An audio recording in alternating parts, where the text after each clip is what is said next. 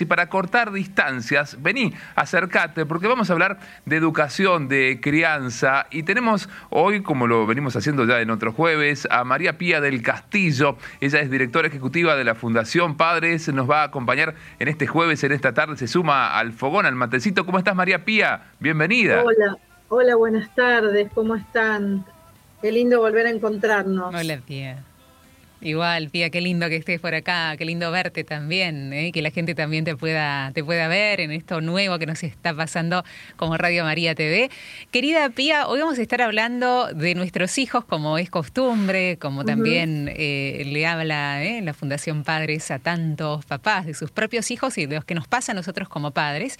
Y hoy tomamos el tema de las conductas de nuestros hijos y de la autoimagen de nuestros hijos, ¿no? que viene como de la manito, eh, sobre todo cuando esas conductas no las entendemos porque se tornan agresivas, ¿eh? se tornan de un nivel de incomprensión nuestra que tampoco está bueno naturalizarlo, es decir, bueno, eh, el chico o la chica ya es así, hay que dejarlo, ¿no? Que, que sigan su curso y después de la imagen y la misión, que también nos resulta muy interesante. Así que, ¿por dónde arrancamos?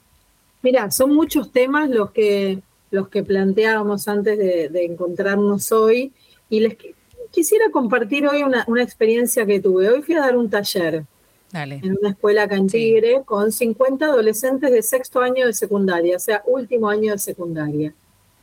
Y debo decir que anoche, cuando pensaba en este taller, ir a hablarles a los chicos que están por irse de viaje egresado, ya todos con su uso puesto, tuve muchos prejuicios. Muchos prejuicios respecto de los chicos. Dije, se me van a matar de risa. ¿No? Viene una mm. extraña, una señora grande, extraña a sus vidas, al colegio a decirles que no tomen alcohol incluso hasta hice chistes conmigo misma, ¿no? Se me van a matar de risa, decía yo. De, qué voy a poder, cómo voy a poder captar la atención de estos chicos? Y hoy debo decirles que cuando me encontré con estos 50 adolescentes, se me cayeron todos los prejuicios. Porque la respuesta, la apertura, la necesidad, la disposición, la conducta, fue tan tan maravillosa, tan maravillosa, que uno empieza a pensar que el problema en realidad lo tenemos los adultos frente a estos temas y que los chicos están mucho más centrados y ávidos de aprender. Cuando terminó el taller le dijeron a la directora, yo me emocioné, porque le dijeron a la directora que les había gustado el taller porque habían aprendido cosas que ellos no sabían. Dije, wow, es, es un montón, es un montón que un grupo de adolescentes diga esto. Pero no lo quiero decir para, para llevarme yo los laureles, al contrario, digo, ¿cuánto prejuicio tuve yo como adulta pensando que se me iban a matar de risa, que no iban a estar dispuestos a hablar de estas cosas? Y fue todo lo contrario, ¿no? Fue una apertura, una necesidad. Compartieron cosas cuando yo les dije, bueno, ¿qué les provoca estos temas? Miedo, me dijeron. Mm, Entonces, eh, me lleva a pensar que los que naturalizamos y llenamos de prejuicios la vida de nuestros adolescentes somos nosotros los adultos. No porque esta, esta cosa, la romantización de ellos nos van a enseñar más, no, no se trata de eso, sino se trata de escucharlos, de escucharlos, de comprenderlos, de entender realmente cuál es su necesidad, por dónde están pasando. Y a partir de ahí poder pensar en la autoimagen, el autoconocimiento, la autoestima de nuestros chicos para fortalecerlos en todo esto y que puedan tomar buenas decisiones en su vida. Entonces muchas veces los, los adultos somos los que naturalizamos conductas que no están buenas, porque así como les cuento esto, les cuento que después una persona mayor me decía, bueno, Hoy con los chicos hay que minimizar los riesgos, los daños. Le digo, no, no, no, no, no, momentito. ¿Qué sería eso? Cuando estamos reduciendo los, un tema de reducción de daños, ¿no? Que se habla mucho en, adicciones, reducir los daños. Se los grafico, ponerse en la puerta de una, de una fiesta electrónica y, y y hacer un análisis químico de las sustancias que van a tomar. Eso a eso se le llama reducción de daños. Eso quiere decir que estamos legitimando que va a haber un daño. Y le digo, no, no, momento. Acá no se trata de reducir daños. Acá se trata de fortalecer a los jóvenes, de darles herramientas, de que sepan, que conozcan.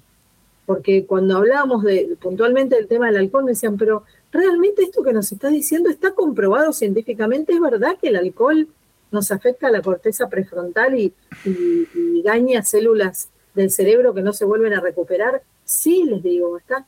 Y sus ojitos se abrían, ¿no? Y aprendían. Entonces, no se trata de reducir daños, se trata de dar herramientas, de dar conocimiento, de dar posibilidad de toma de decisiones, de desarrollar las tan mencionadas por nosotros habilidades sociales. Y eso es nuestra responsabilidad como adultos, como madres, como padres, como educadores, como, como comunicadores, ¿no? Entonces, fortalecerlos, darles las herramientas, que conozcan el conocimiento, pero no el conocimiento de Google, ¿no? Que ponemos, sino el conocimiento cara a cara, el encuentro, la charla. Pero esto que me decís es verdad, esto me puede suceder, entonces, en este ida y vuelta, en este vínculo, cuando hablábamos el otro día de comunicación, que es un encuentro entre personas donde cada una dona a la otra algo de sí misma. Con los chicos, cuando te encontrás de verdad, cuando te comunicas, donás y recibís un montón. Entonces, dejémonos, dejemos de lado nuestros prejuicios, nuestras limitaciones, nuestras reducciones de daños para entender que los chicos necesitan herramientas, cercanía, conversaciones, diálogo, mm. escucha, ¿no? disponibilidad. Eh, María Pía, vos, claro, el tema de hoy tiene que ver con esto, con las conductas, ¿no? Eh, a ver, los adultos, los papás, y no solamente los papás, eh, la sociedad me parece que a veces estamos atentos y a veces preocupados también porque vemos, vos dijiste, ¿no? Conductas, ¿eh? conductas que no nos gustan, conductas violentas, eh, conductas que a veces son autodestructivas. Eh, bueno, para colmo, a ver, lo ponemos en contexto esto, ¿no? Te debe pasar mucho cuando trabajas con padres. A veces los padres estamos mediando, ¿no? Porque de pronto eh, el, niñito deja de ser niñito y se transforma en un adolescente. Entonces la, la, abuela, el abuelo, la tía, el vecino, te dicen, qué lindo que era cuando era niño, pero ahora tiene una conducta que no me parece la apropiada, ¿no? Y nos quedamos en la conducta, que es algo externo. Es como si como cristianos habláramos de lo corporal y, no habláramos del alma, por ejemplo, ¿no? De, todo lo otro. Y entender que detrás de, la conducta hay una motivación para esa conducta. ¿Por qué? Primero diría que el, el, niño no se convierte en adolescente de un día para el otro. Entonces, si estamos presentes en la vida de nuestros hijos, ese proceso lo acompañamos. No es que un día nos acostamos y al día siguiente nos despertamos con un adolescente de golpe y porrazo. Es un proceso que uno puede acompañar o no. Entonces, eso por un lado. Y por otro lado, entender que detrás de cada conducta hay una motivación, hay un porqué. ¿Por qué está teniendo esta conducta? Ayer yo escuchaba, seguramente lo escucharon, eh, un caso de unos chicos de acá, de zona norte de Gran Buenos Aires, de San Fernando, Estuvieron 48 horas desaparecidos. Y aparentemente eh, esta desaparición tuvo que ver con un challenge de TikTok. No sé, ¿lo escucharon? ¿Escucharon mm. mencionar algo de esto? Sí, sí. Hay un nuevo challenge que uno, los chicos tienen que desaparecer por 48 horas y suman puntos si son buscados por la policía, si salen en la tele. Un reto de TikTok, ¿no? es un reto, un challenge es un reto, un reto, un desafío de TikTok. Eh, bueno, a ver, por supuesto que ahí hay una industria, hay un gran negocio detrás de la red social, hay alguien que está pergeñando estas cosas para que esto suceda, para provocar un daño. Esto lo sabemos. Pero si hay alguien que está que, que ocupa ese lugar es porque ese lugar lo hemos dejado vacío nosotros también.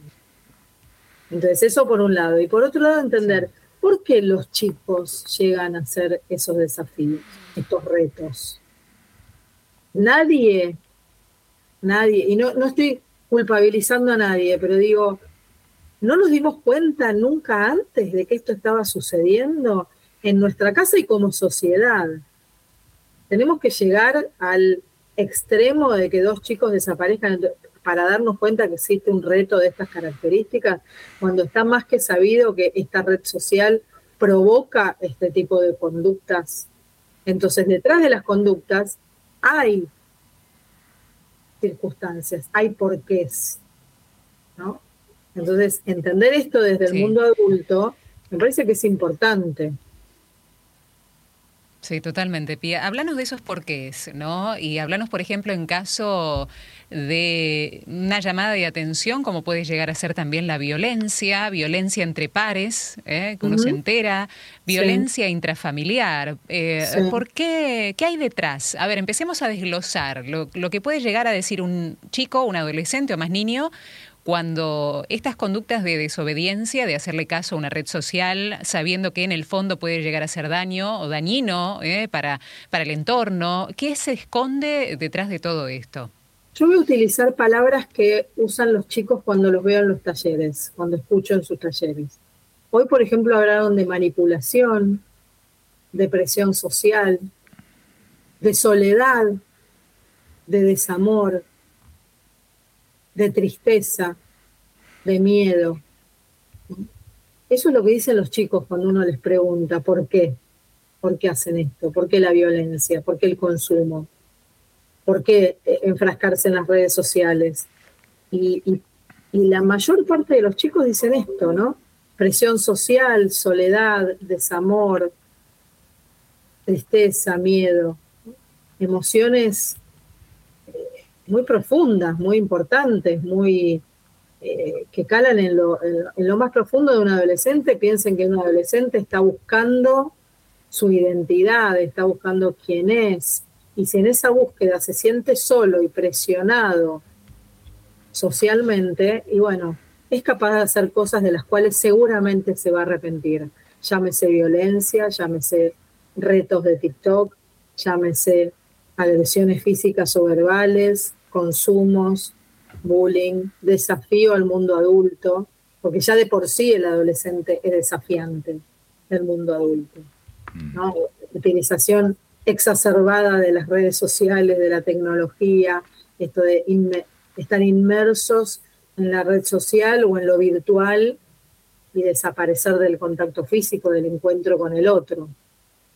Convengamos que venimos, y lo repito siempre, ¿no? Venimos de una de unos años donde la virtualidad reemplazó en un 100% el contacto social de los chicos.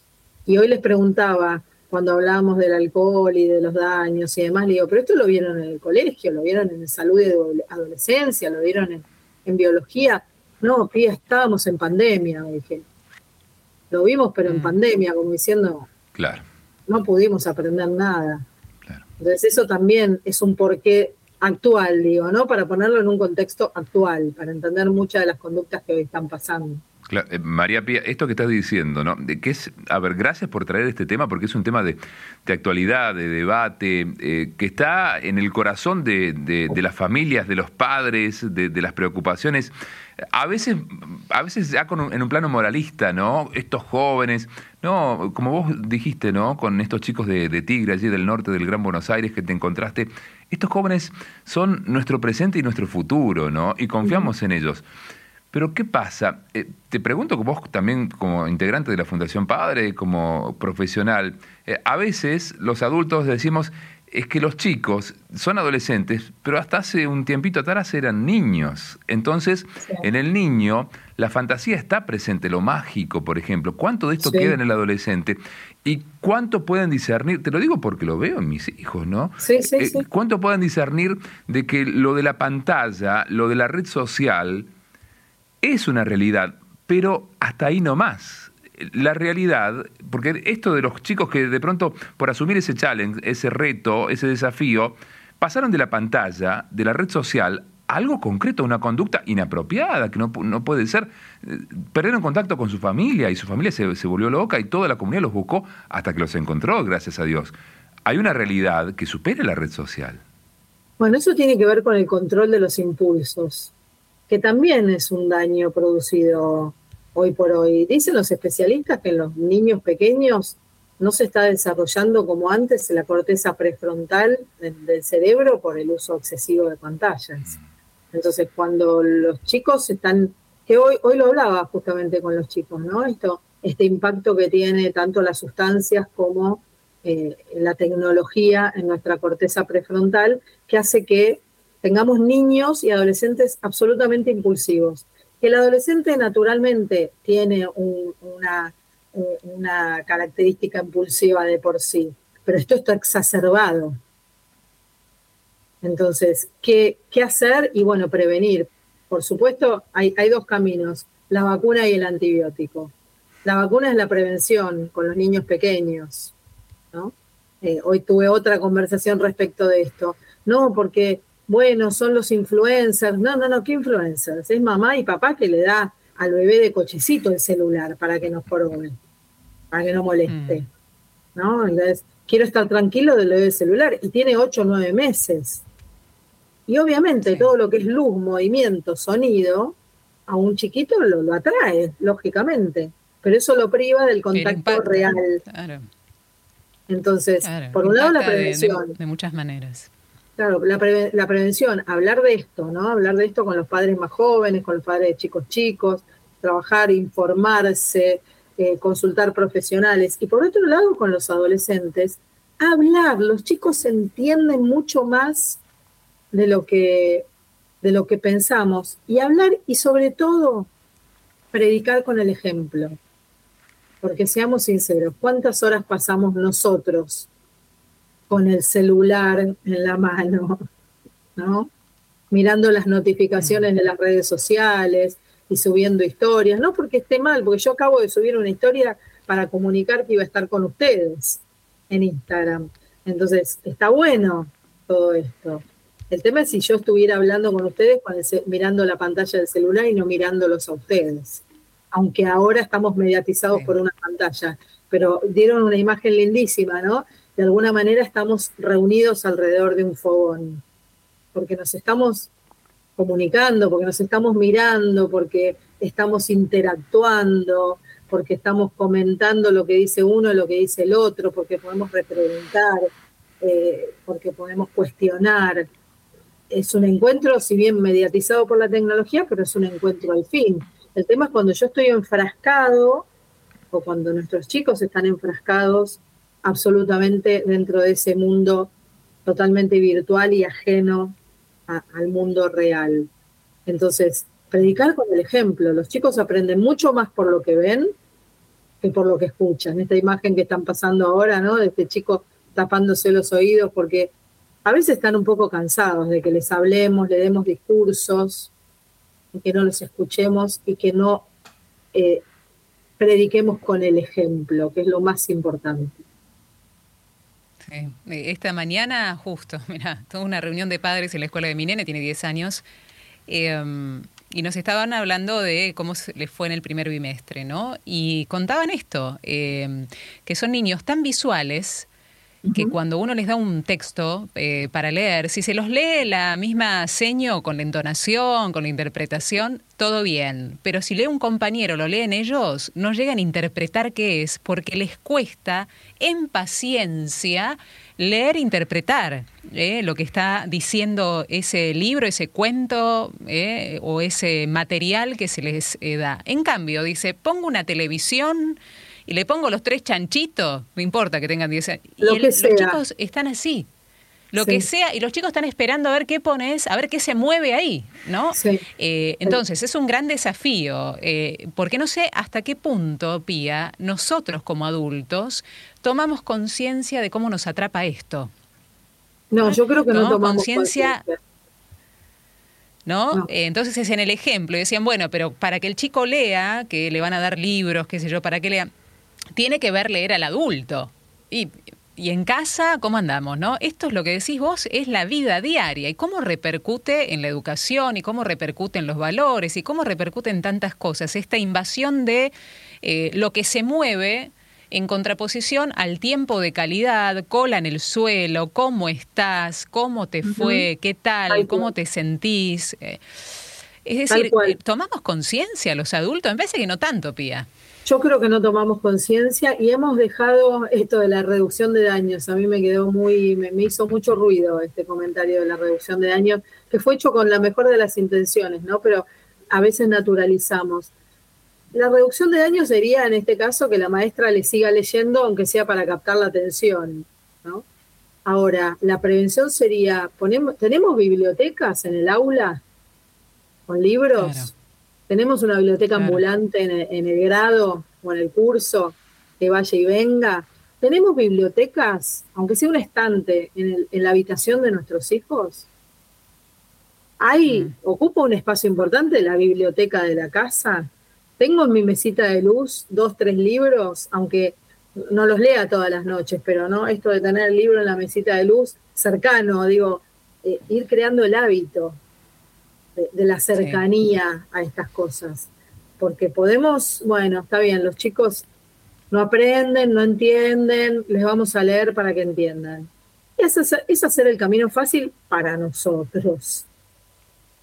Y es llenarle de piedras el camino a los chicos, porque algún, en algún momento van a tener que leer un texto, y es lo que está pasando con los informes de educación en la Argentina, ¿no? Donde los chicos de sexto o séptimo grado no comprenden textos básicos, no, no hay comprensión lectora, mucho menos cuando se llega a la facultad, si es que llegan, o a un trabajo donde, donde no pueden interpretar una orden sencilla para realizar en un trabajo como operarios, como técnicos, como docentes, como lo que fuera, ¿no?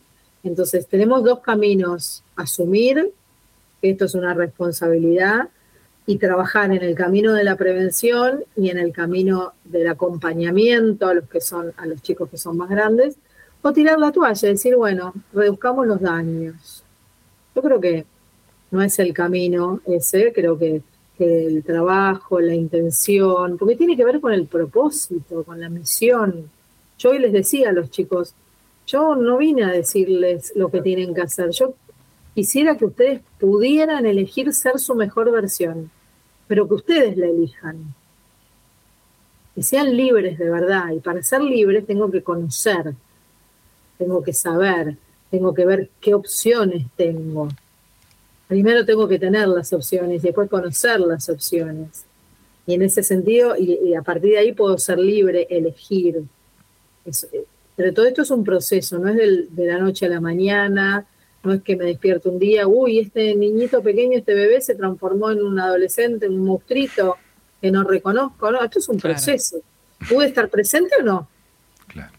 Sí, pasa que a veces los adultos, eh, es cierto, no es que de, la noche a la mañana se transformó de un bebé a un niño, de un niño a, un adolescente, sino que a veces, y aquí me parece que hay que reconocerlo, a veces los adultos estamos con mil cosas o nos dejamos llevar por mil cosas. Vamos a proponerles a todos en esta comunidad de Radio María TV, vos lo has valorado, María Pía, ¿eh? recién decías en las imágenes que vamos compartiendo, te decimos a vos que estás del otro lado, que estás escuchando la radio, a lo mejor desde hace años lo haces, que te podés sumar a la comunidad de Radio María TV. Podés encontrarnos en www.radiomaria.org.ar si estás en Córdoba, canal 29.2 eh, en TDA. Vamos a hacer una pausa, vamos a disfrutar de la música y si nos estás viendo también vas a ver el, el videoclip de esta canción y después seguimos dialogando con María Pía del Castillo, directora ejecutiva de la Fundación Padres.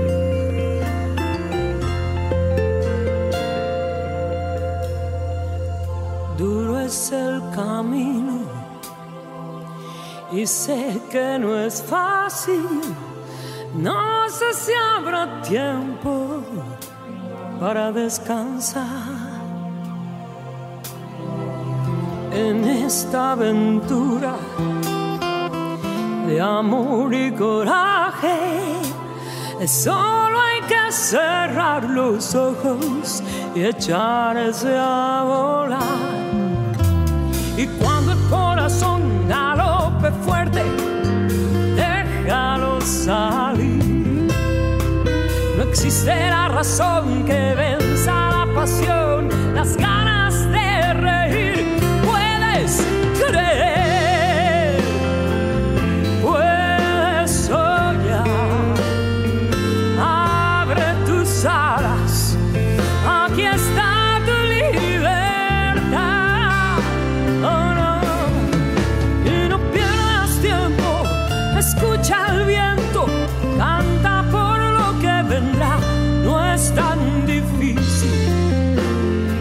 aprendas a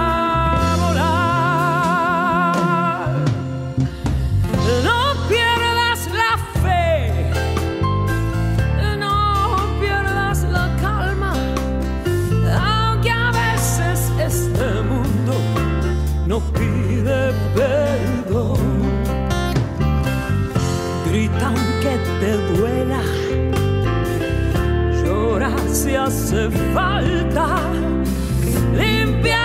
heridas que cura el amor. Y cuando el corazón galope fuerte, déjalo salir. No existe la razón que venza la pasión, las ganas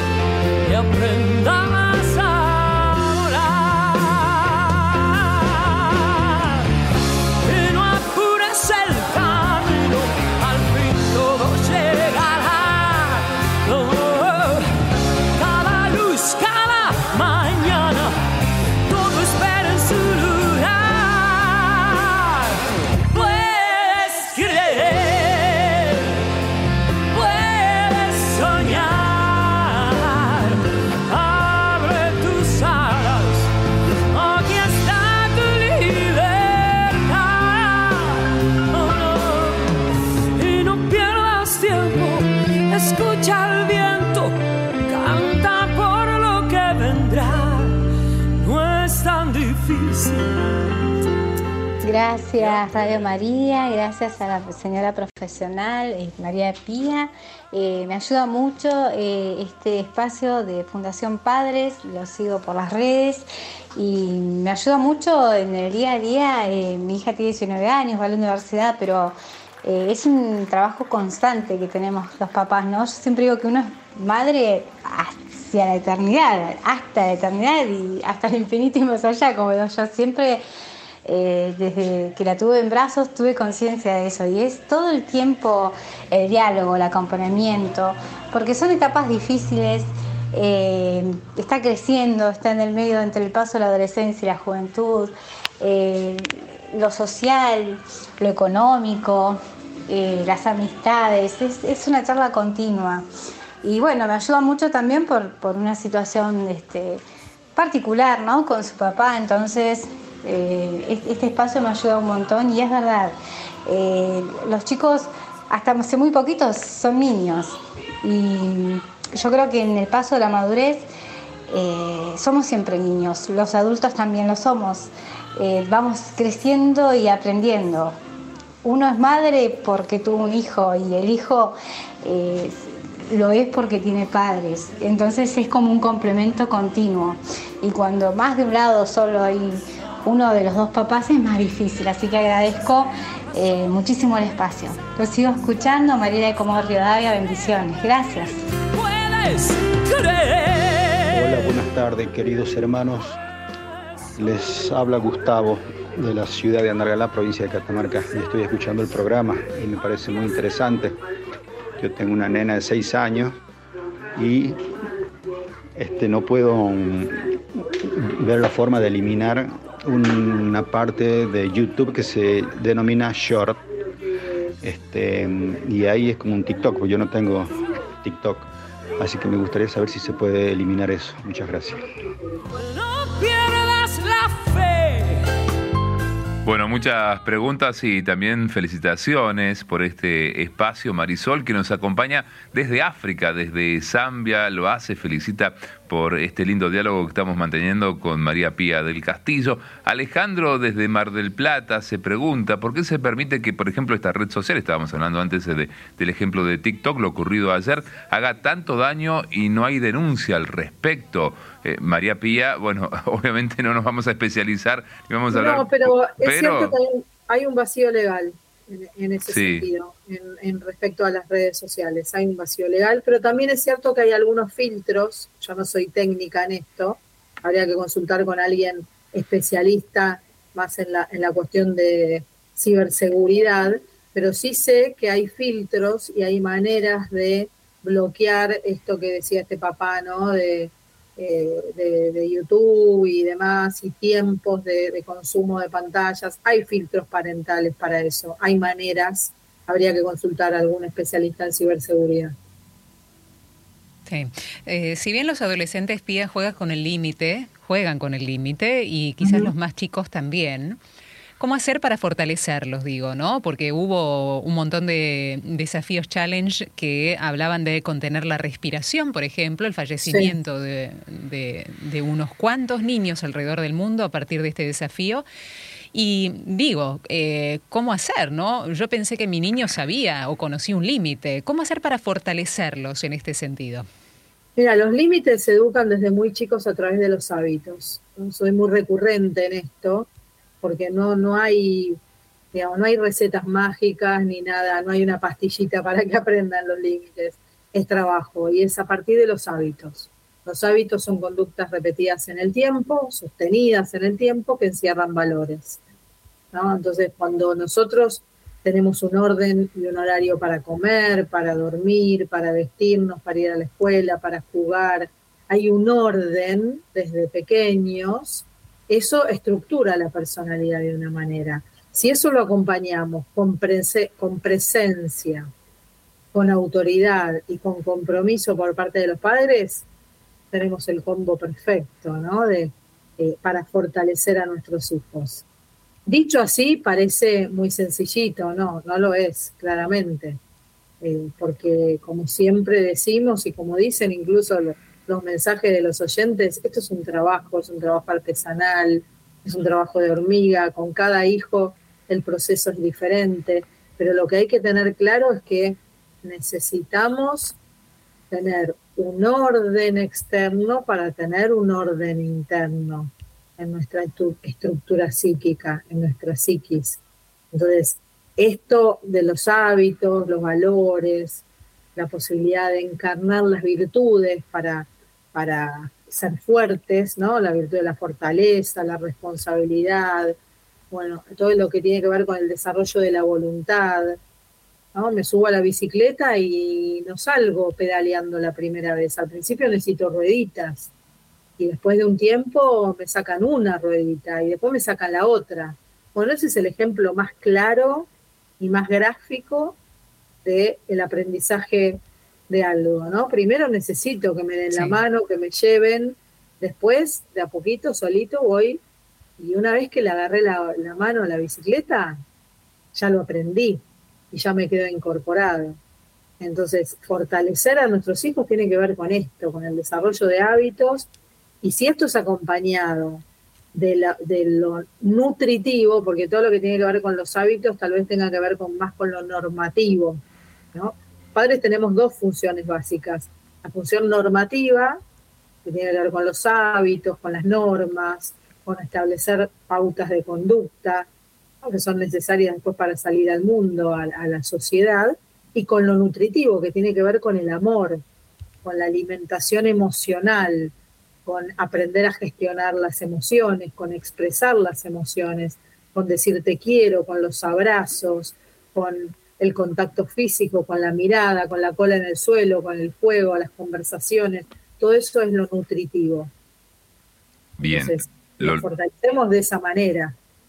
Claro, lo nutritivo es, bueno, las dos cosas son fundamentales, ¿no? Evidentemente. Eh, ahora, eh, digo porque esto ha virado un poquito hacia las redes sociales y, me parece también importante aquí, primero que no somos especialistas en, en esta materia, ¿no? Y segundo que forman parte de nuestra realidad. Estas redes que bien usadas o para un fin bueno no, no hay ningún problema, no hay ningún inconveniente. Pasa por la educación, pasa por, por el acompañamiento. Entonces, porque si no también viste que rápidamente podemos caer y a veces los padres notamos esto, ¿no? Ah, pero tenés hijos adolescentes, uh, todo mal. No, no puede ser todo mal, es mi hijo, quiero lo mejor para él. Es un momento, es un tránsito en una etapa de la vida, la vida después sigue, se está formando y es una etapa realmente importante. ¿Para qué es esa etapa? ¿Qué es lo importante de la adolescencia? Mira, a lo largo de la historia ha habido muchos prejuicios respecto de la adolescencia, ¿no? Se la llamaba la edad del pavo, ¿recuerdan? Sí, sí. No hace mucho. Sí, claro. La edad del pavo. Entonces siempre se, me, se entendió la, a la adolescencia como una edad trágica, como una edad molesta, como, como lo que se llamaba en ese momento, la edad del pavo, el chico, o, o que es un pavote que no sabe qué hacer, o es molesto, o es trabajoso, o siempre se menospreció a la adolescencia. Y lo importante de la adolescencia es que es, la edad de los ideales, es la edad de los grandes sueños, de los desafíos, junto con los grandes duelos, los grandes duelos de perder el cuerpo, porque ellos también pierden el niño, el niño que tenían dentro ellos también pierden el cuerpo infantil. Ellos también pierden a esos padres superpoderosos que admiraban. De golpe tienen padres reales, de golpe su cuerpo se transforma, de, golpe sus hormonas eh, no le, lo confunden o la confunden, de golpe se desarrollan y le crecen las piernas desproporcionadamente con los brazos. Entonces, la, adolescencia tiene, tiene esto, ¿no? Esta contradicción entre las pérdidas, los duelos, pero los grandes desafíos, ¿no? Los sueños, los proyectos, esto que decimos también, tenés toda la vida por delante. Y este delante se construye en el hoy, en el presente. Entonces dejemos de menospreciar o incluso más que menospreciar, maldecir a la adolescencia como si fuera una enfermedad, algo, algo pesado, algo siniestro, para entender que es una etapa de la vida, como tantas otras, con sus pros y sus contras. Porque cuando uno tiene un bebé recién nacido, ¿cuántas horas dormimos a la noche? A veces no dormimos, ¿no? Dormimos dos horas con suerte, una hora y media, entrecortada. Decimos, ay, que crezca rápido, que quiero dormir. Y después nos olvidamos de eso, ¿no? Y después viene la, otra edad, con sus cosas. Bueno, cada edad tiene sus pros y sus contras. Lo que pasa es que la adolescencia tiene muy mala prensa y yo creo que como comunicadores es hora de que esa prensa sea buena, en beneficio de los chicos y en beneficio también nuestro como adultos. Totalmente, Pía. En este sentido, qué bueno lo que decís, ¿no? La etapa de los sueños y la etapa de descubrir las potencialidades porque cada uno es diferente. ¿eh? y aquí entra la misión, ¿no? Eh, ¿Para el que agarra la este guitarra, el, que, el que agarra la guitarra, el que se va a misionar, el que se le da por pintar, por, ayudar a alguien. Eh, hay tantas, justamente las potencialidades aparecen, pero en su máxima expresión en esta edad. ¿no? y hablamos mucho de lo malo y no hablamos de todo lo bueno que tiene la adolescencia, que son estas cosas, ¿no? Esto, lo que acabas de traer vos, ¿no? el desarrollo de las potencialidades, el descubrimiento de todo esto. Es tan lindo, tan lindo, porque hay un montón de jóvenes solidarios, comprometidos, soñadores, que, se, que incluso en, en estos sueños y en este compromiso hasta se pueden equivocar. Bueno, bienvenido sea el error, si tiene que ver con el descubrimiento de uno mismo y con el descubrimiento de... Habría que ver cómo... Y de, qué manera uno lo cercena, ¿no? No, a ver, vas a hacer voluntariado, ponete a estudiar mejor, fíjate lo que vas a seguir en la facultad. ¿Qué estás haciendo? ¿Estás perdiendo tiempo? ¿Estás tocando la guitarra? Pero estás componiendo algo, eso es una porquería. ¿Por qué no vas y haces lo que tenés que hacer? Ojo con eh, nosotros como adultos cercenar los sueños, las metas y los proyectos, porque después vienen grandes frustraciones ¿no? de esa persona. Totalmente, totalmente. A veces hacemos esos juicios de valor así tan tajantes y tan determinantes hacia los chicos que, por ahí estamos eh, inhibiendo algo que es, su sueño, que es su proyecto de vida y que puede ser su mejor versión siendo un gran músico, un gran ingeniero, un gran barrendero o lo que elija ser en, su libertad. Escuchaba la canción de, Patricia Sosa, maravillosa, tiene una letra espectacular. Si mal no recuerdo, esa canción se la, se escribió su hija cuando su hija terminó la escuela secundaria. Sí, es cierto. ¿No? así. Sí, sí, sí. no, cuando, cuando empezaba el primer grado. Cuando empezaba el primer ah, grado bueno, se Tenía que ver con alguna etapa de, la escolaridad, ¿no? no me acordaba cuándo. Pero en un momento la canción dice, aquí está tu libertad. Abre tus mm. alas, aquí está tu libertad. Puedes creer, puedes soñar. Es maravilloso esto, poder decirle a nuestros hijos, cuando empiezan la escuela primaria, la secundaria, cuando empiezan el jardín, cuando empiezan la facultad, cuando empiezan un nuevo proyecto, cuando cambian de trabajo, cuando inician un nuevo trabajo, puedes creer, puedes soñar, abre tus alas, aquí está tu libertad es un mensaje creo que redondo para cualquier padre, para cualquier hijo que pueda escucharlo, ¿no? Aquí está tu libertad. Eh, María Pía, realmente, ¿no? ¿Cuándo, estamos aprendiendo? ¿Cuándo aprendemos aquí, no? Los que estemos directamente involucrados en la educación de los chicos y también todos, ¿eh? como sociedad, como comunidad. Me parece que, como bien decís, desde la comunicación, aquí desde Radio María podemos hacerlo. Tenemos que trabajar en esta buena prensa, ¿no? En que nuestros chicos ¿eh? Tengan la edad que tengan, porque también hoy sabemos eh, cuándo comienza la adolescencia, pero muchas veces no sabemos cuándo termina, siempre quedan restitos allí, ¿no? Porque decir, ya, ya estarías como grande para ser adolescente, pero los chicos de pronto siguen manifestándose como, como tal, ¿no? Y nosotros los padres estamos muy atentos a ellos, o a veces no tanto, pero debería ser así. Hablando con amigos, vos sabés que con, con, otras parejas, que vos también lo has recomendado esto, ¿no? Si tenés la posibilidad, hablar con otros padres ¿eh? que tienen la misma circunstancia.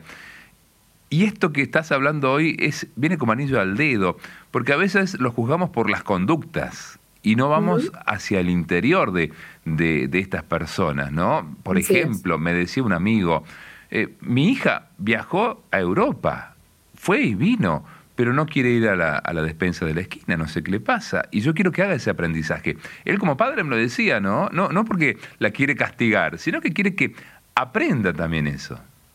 Claro, pero a veces por ahí no quiere ir a la despensa, a la despensa de la esquina porque prende la tele y ve que en el barrio hay hechos de inseguridad. Entonces le da más miedo, aunque parezca increíble, ir a la despensa de la esquina, o al almacén de la esquina o ir sola a la escuela que hacer un viaje. Estamos rodeados de malas noticias.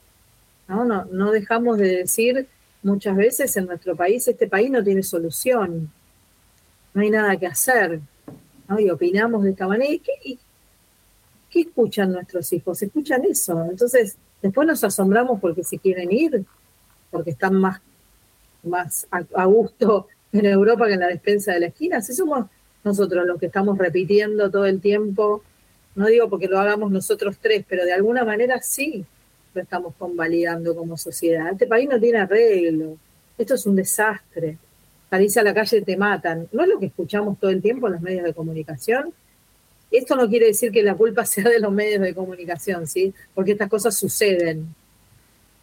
A lo que voy es que por ahí detrás de esa conducta de no querer ir a la despensa, es, hay, hay miedo, hay realmente miedo. Entonces, mm, hablar con los chicos, ¿por qué no? ¿Qué lo que te está pasando? Sí. Sí, tal cual. Eh, el diálogo, siempre nos recomendaste eso, ¿no? Eh, hay un montón de mensajes de la audiencia y pasan por diversos temas porque nosotros estamos pasando por, por diversos temas que en algún punto se, se entremezclan ¿no? entre sí. Eh, dice Vilma de Jujuy, eh, hola María Pía, es muy bueno el tema que están tratando. Les cuento que yo a mi hija desde niña con el pediatra me aconsejó que le hable desde la panza, que le cuente cuentos, que le cuente lo que veía. Y cuando nació veíamos, por ejemplo, algunas películas y sacábamos la conclusión. ¿Cuál era la moraleja? ¿Cuál es el mensaje? Leíamos libros juntas, le inventaba historias cada vez que íbamos en el colectivo y tenemos que viajar. Y cuando vivíamos en Córdoba, 45 minutos, íbamos contando cuentos inventados. Y ahora, mi hija de 28 le encanta leer. Es profesora de inglés, ama la lectura e inventa situaciones de vida en su propia clase. ¿No? Qué linda historia, ¿no? Lo que se siembra después se cosecha, María Pía. Totalmente, aparte de la creatividad.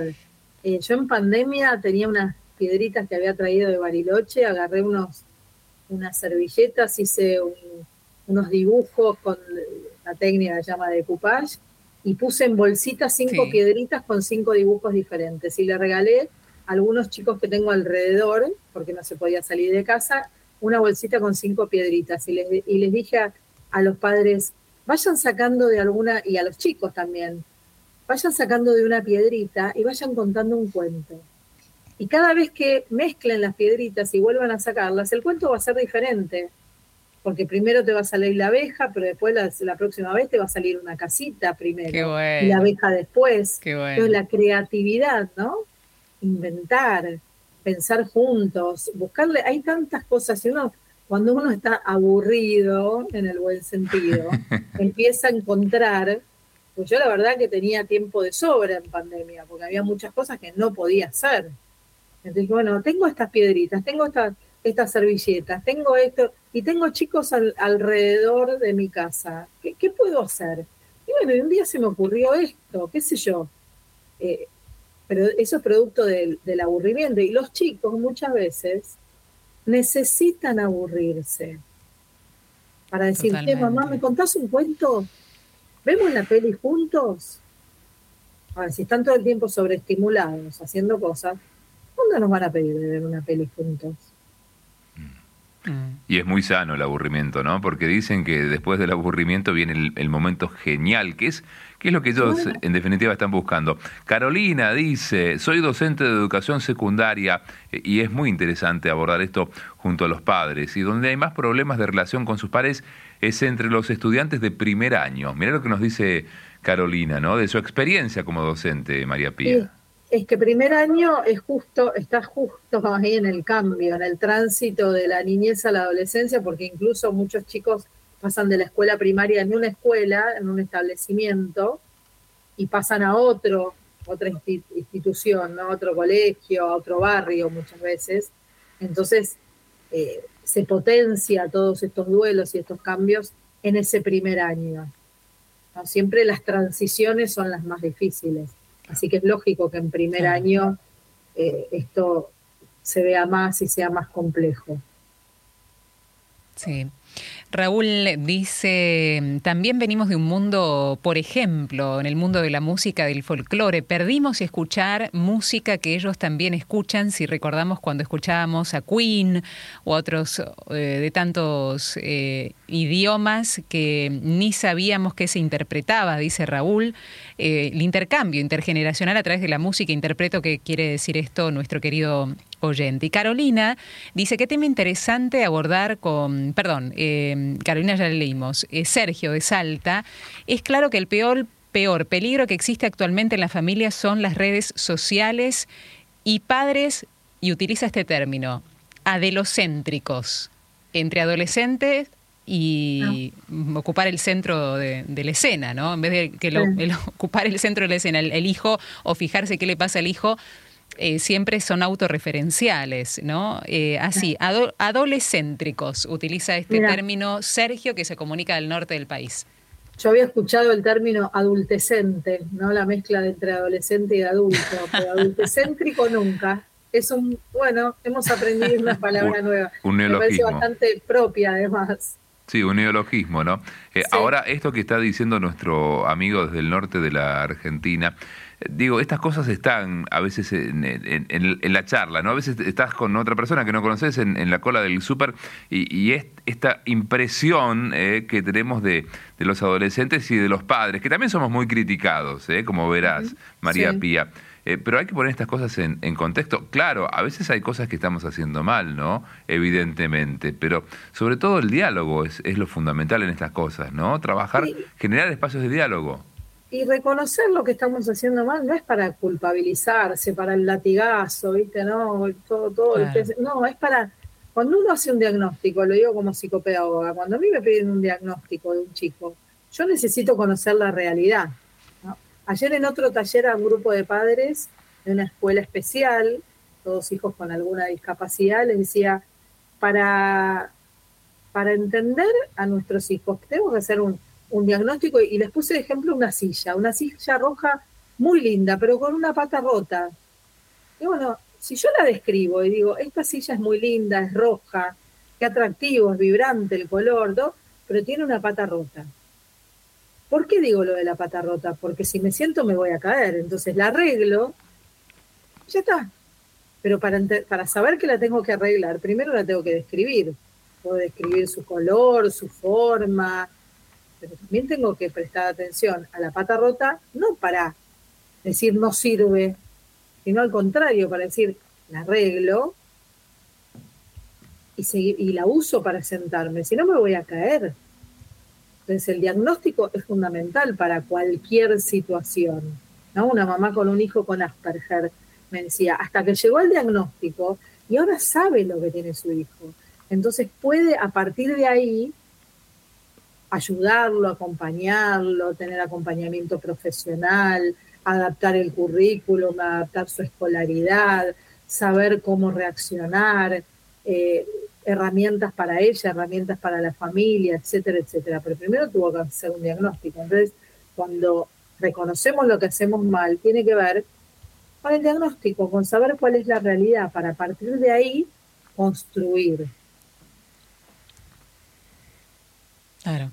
Llevo otra imagen porque se van entrelazando, decíamos, un montón de temas y entre las redes sociales y lo que los chicos eh, suben a las redes sociales, entre lo que significa en los amigos en la virtualidad o en la fantasía, en la realidad y la imagen propiamente, porque en redes fundamentalmente lo que eh, prima es la imagen. ¿Cómo eh, influye en un adolescente su propia imagen? ¿Qué pasa con los rollos que tienen en torno a su propia imagen y cómo tenemos que intervenir nosotros, querida Pía, para fortalecer ¿no? eso de que sos y valés por lo que realmente, por existir solamente, ¿no? Por tu ser en sí. Mira, está demostrado que cada like en las redes sociales genera un golpe de dopamina, o sea, placer en nuestro cerebro. Y eso está demostrado científicamente, con lo cual tener las notificaciones activadas, cosa que la mayor, mayor, la mayoría de la gente lo tiene, hace que estemos absolutamente pendientes, y más los adolescentes. Cuántos likes tienen, cuánta, cuánto impacta eh, lo que ellos publican en, los demás, en, en, su imagen. ¿no? Eso, esto es, tiene un impacto muy alto en la vida de los adolescentes lo que hay que, y volvemos al punto de siempre, conversar sobre esto. Esto no es lo importante, porque vamos a, una red social como Instagram. En Instagram todos, todos somos lindos, felices, jóvenes, atléticos y parecidos a Brad Pitt y a Angelina Jolie. ¿No es cierto? Es como que... Y eso es real. Así somos cuando nos miramos al espejo. Y la verdad es que no. ¿Quién va a ponerse una foto donde salió mal, fea, despeinada? No lo hacemos, elegimos.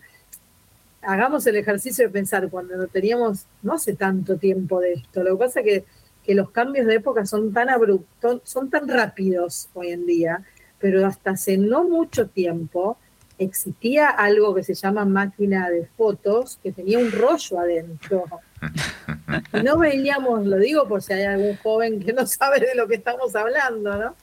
Pero hasta que no revelabas la foto, no sabías cómo había salido.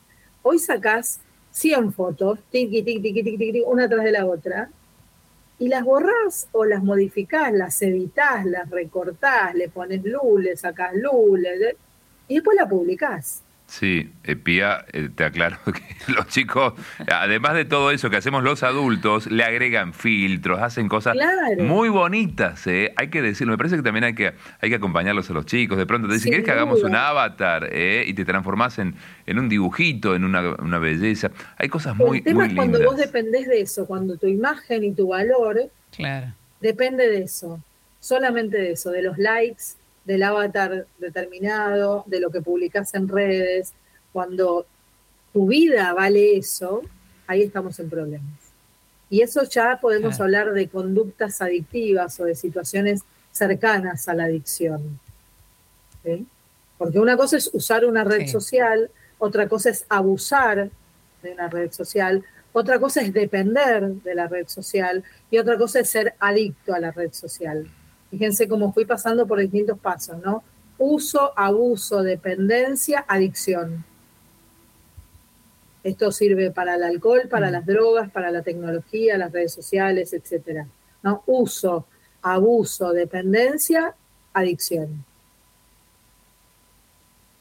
Sí, en un momento eh, de la adolescencia donde la imagen, el cuerpo, cuántos cambios, ¿no? Que los granitos, que me salió el rollito, que no me está mirando el chico que me gusta porque me teñí el pelo de un color que seguramente no va. Cuántas cosas que trabajar con los chicos ahí, ¿no? Más allá del filtro, más allá, en el espejo acá veíamos, ¿no? Eh, ahí está. ¿Qué pasa cuando me veo al espejo? ¿Cómo me miro yo?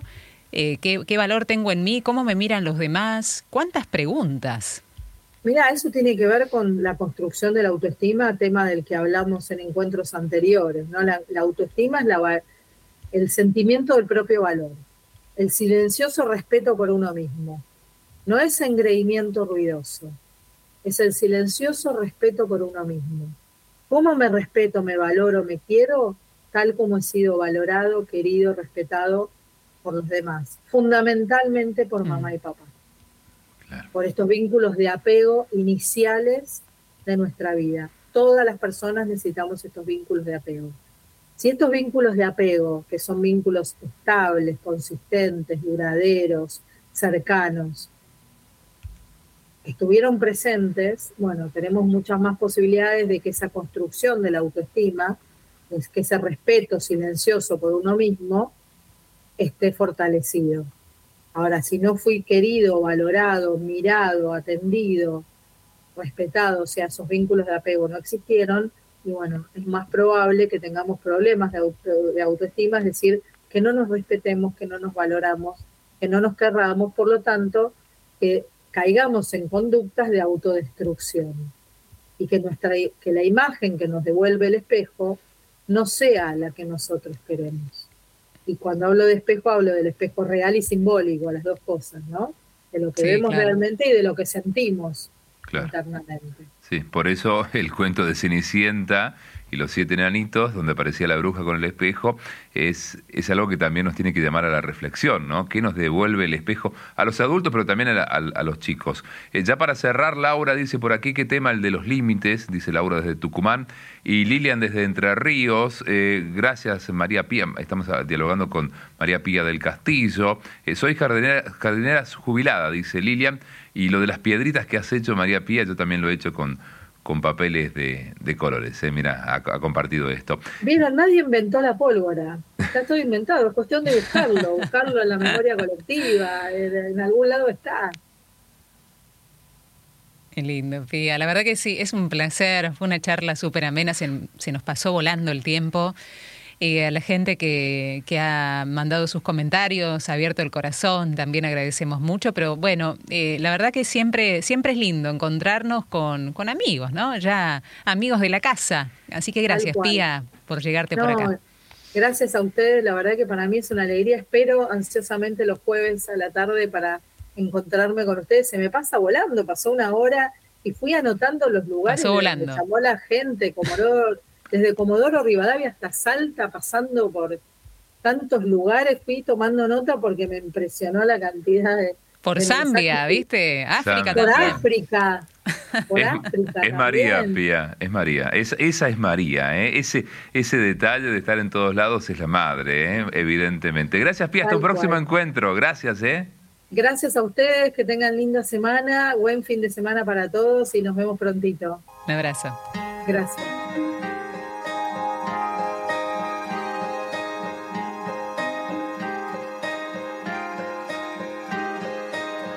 Hay una estrella en tu interior, ya sé que no la puedes ver.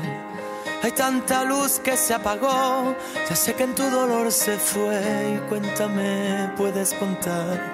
No juzgaré tus pasos, escúchame, te escucharé. Pusiste todo el corazón al final todo salió mal, el corazón se equivocó, pero tu amor era verdad, la realidad puede pesar dentro de ti, amigo. Te quiero, te quiero, te quiero, te quiero. No dejes de soñar. Dejes de soñar, no dejes de soñar,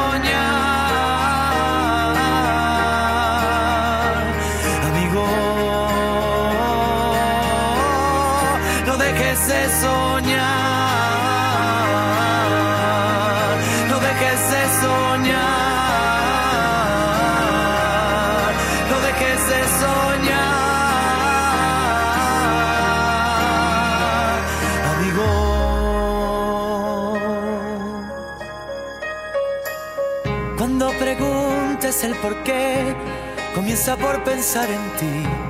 Cuando te olvides otra vez, empieza por quererte a ti. Cuéntame, puedes contar conmigo a cada paso. Escúchame, te escucharé porque la vida tuya es y siempre tienes que luchar y a veces tienes que perder para luego poder ganar, para sentir, para vivir, para soñar. Amigo, te quiero, te quiero, te quiero, dejes de soñar, no dejes de soñar.